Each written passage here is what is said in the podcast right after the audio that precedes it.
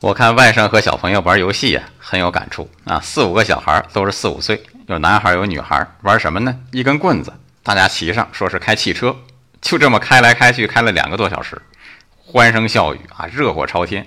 最后天那么凉，那孩子居然跑了一脑门的汗。我这样大人在旁边看了，只有羡慕、嫉妒、恨的份儿。孩子的快乐真是很简单呐。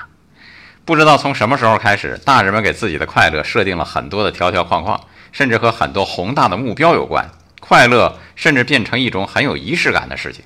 可是仔细想想，这很不科学。哪有那么多的功成名就？哪有那么多的心想事成呢？这么有条件的快乐，是在连快乐也格外沉重。你看孩子，随随便便就能找出很多开心的事儿来，无数的小快乐加在一起就是童年。所以各位，咱们也放轻松，再开心一点，爱生活，高能量。